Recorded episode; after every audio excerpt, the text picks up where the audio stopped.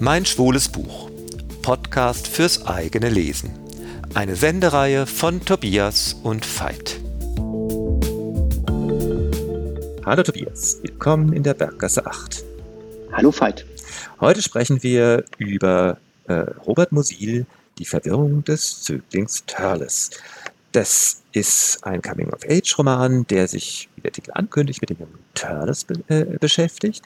Turles wird von seinen gut situierten Eltern in ein Internat, eine Kadettenschule mit bestem Ruf gebracht, um dort seine Erziehung zu erhalten.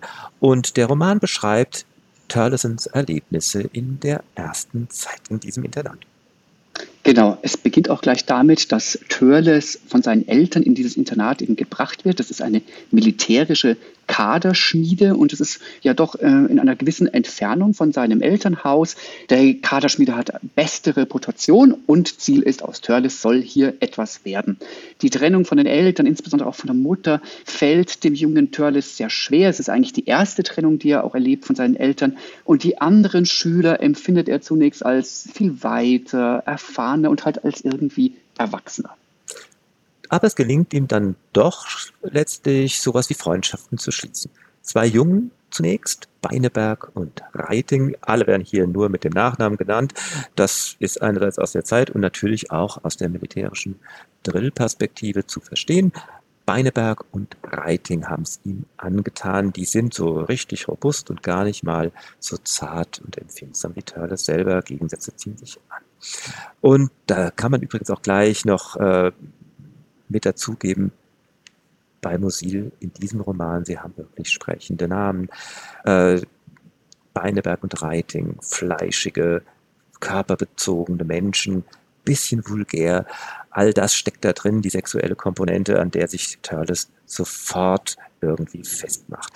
Beineberg ist ein bisschen esoterisch, indische Philosophie, da will er auch deine äh, gewonnenen Erkenntnisse irgendwann mal ausprobieren. Writing ist ein bisschen aus sozial schwacherem Milieu und sieht das Internat als seine Chance, in die gute Gesellschaft zu kommen.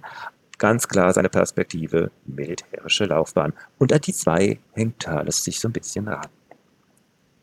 Und dann gibt es noch einen weiteren Schüler, den Bassini.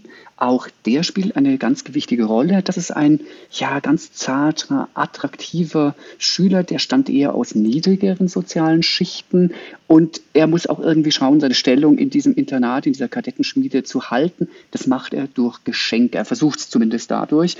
Aber er hat ja gar nicht so viel Geld und deswegen, weil er Geschenke macht, muss er sich Geld leihen. Er gerät in finanzielle Schwierigkeiten und es nützt ihm gar nichts. Irgendwann mal muss er stehlen. Er wird zum Dieb.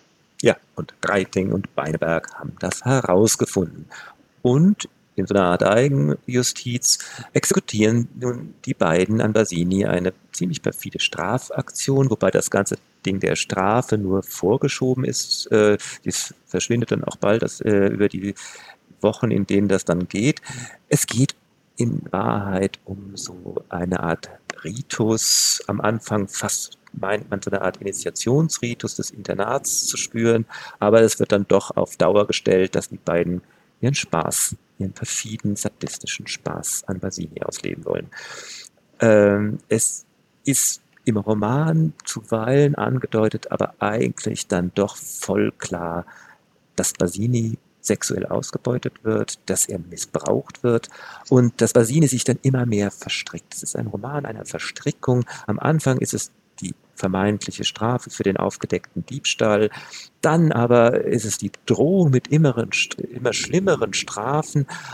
Und Basini entgleitet es völlig, dass er, indem er willfährig immer mehr erduldet, um vorgeblich Schlimmeres zu vermeiden, sich genau in dieses immer Schlimmere hinein verstrickt. Er wird nachts abgeholt und die beiden sind dann im Grunde zwar getrennt, das so ein bisschen äh, um den Schein zu wahren, dass sie sich nicht aneinander aufgeilen, äh, aber dann letztlich geht es dann doch, dass sie ihn regelmäßig dann nächtens vergewaltigen.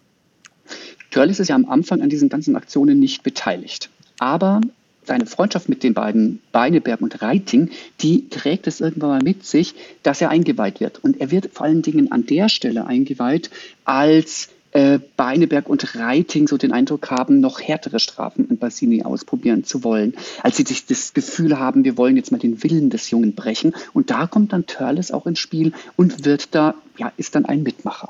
Genau.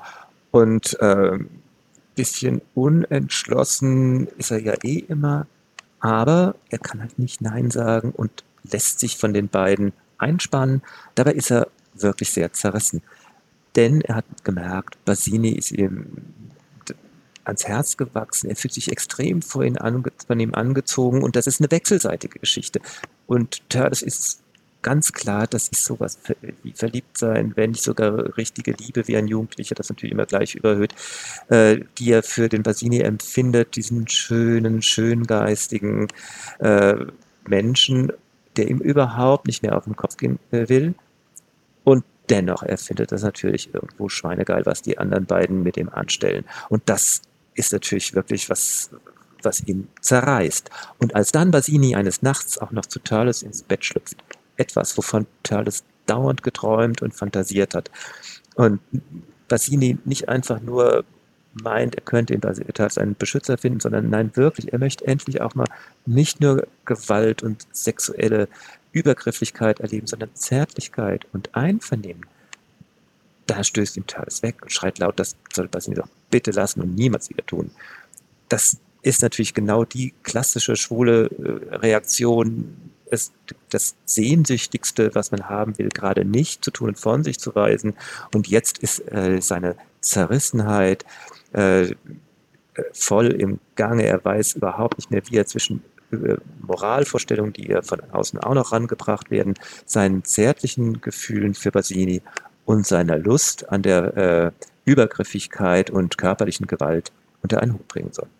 Ja, und das Ganze ist ja eigentlich eine sadomasochistische Konstellation. Einerseits die sadistischen Reiting Beineberg und Törles, der da mitmacht, und auf der anderen Seite auch Basini, der den dreien ja irgendwie zu Diensten ist und von den beiden, äh, ja, eigentlich drei anderen sexuell, körperlich und seelisch missbraucht wird. Törles selber signalisiert aber dem Basini auch einerseits mal Vertrauen und Zärtlichkeit und dann aber auch wieder härteste Ablehnung.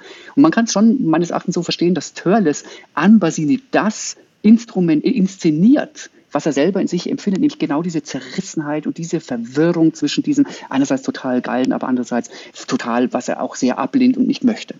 Ich habe mir überlegt, ist es ein Entwicklungsroman? Ich bin überzeugt, nein, es ist keiner. Du hast es auch schon als Coming-out-Roman bezeichnet, denn er meldet sich, Törles meldet sich irgendwann mal auch aus seinem Erwachsenen-Ich in dem Roman zu Wort und naja, also da wird er einem nicht gerade sympathisch. Er bereut nichts. Er bezeichnet diese Zeit der Verwirrung eher als so etwas wie einen notwendigen Übergang. Mich hat es ein bisschen enttäuscht, dass er sich nicht eindeutiger von den himmelschreienden Ungerechtigkeiten an Basini distanziert, sondern man hat eigentlich den Eindruck, dass er die masochistische Seite von Basini deutlicher betont und als Grund für diese perfiden Dinge heranzieht, als die sadistischen Handlungen der drei Jungs und ihm inbegriffen. Ja, übrigens, äh, Coming-of-Age-Roman, Coming Out war, glaube ich, gar kein Thema für die Jungs. Äh, aber es ist nicht so eindeutig. Das ist das Tolle an diesem Roman von Robert Musil, dass man ihn auf so verschiedene Weise lesen kann. Man hat einerseits wirklich diese widerstrebenden äh, psychischen Innenvorgänge, insbesondere in Turles, aber auch gespiegelt in Basini, äh, die sich überhaupt nicht auf eine klare Linie bringen lassen. Es ist ein Spiel um Machtverhältnisse, um die Lust an Macht, um die gleichzeitige Verachtung der Macht, um Sehnsüchte, Sehnsüchte, sexuell etwas ausleben zu wollen und zugleich aber auch Zärtlichkeit und Nähe zu empfinden und das überhaupt nicht auf einen äh, Nenner bringen zu können. Es ist ein Roman über Schuld, die aber dann letztlich auch sehr gerne abgewiesen wird. Und es ist ein Roman, der einfach zeigt, Klarheit in sexuellen und zärtlichen Dingen ist kaum zu gewinnen, schon gar nicht, wenn man dann auch noch ein junger Schwuler kurz äh, vom Erwachsenensein ist.